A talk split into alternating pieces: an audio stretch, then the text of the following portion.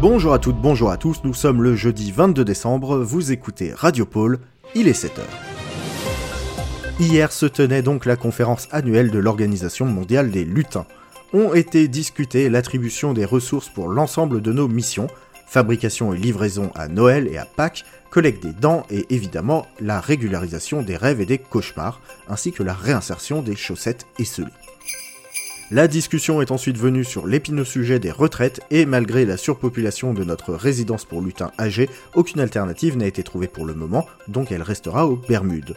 Par contre, un accord a été passé pour notre prochaine compétition sportive.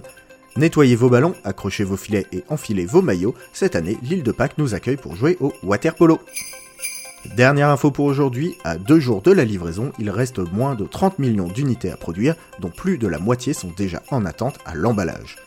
Si vous faites partie des heureuses et des heureux qui ont terminé leur production, les rubans et autres papiers cadeaux vous tendent les bras pour que l'on puisse terminer en temps et en heure. À présent, place au message du jour. Pour un dîner la semaine prochaine, Robert687 recherche une idée de dessert spectaculaire. Si vous avez donc des idées, eh bien vous pouvez lui écrire à l'atelier d'emballage.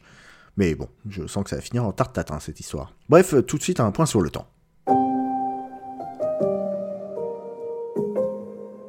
Comme prévu avec la fin de la conférence de l'OML et le départ de nos cousins verts, vous allez encore pouvoir profiter de nombreux arcs-en-ciel toute la journée.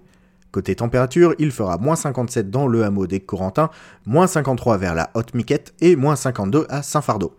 Ce qui conclut notre point pour aujourd'hui. Produisez de beaux jouets et à demain pour de nouvelles actus.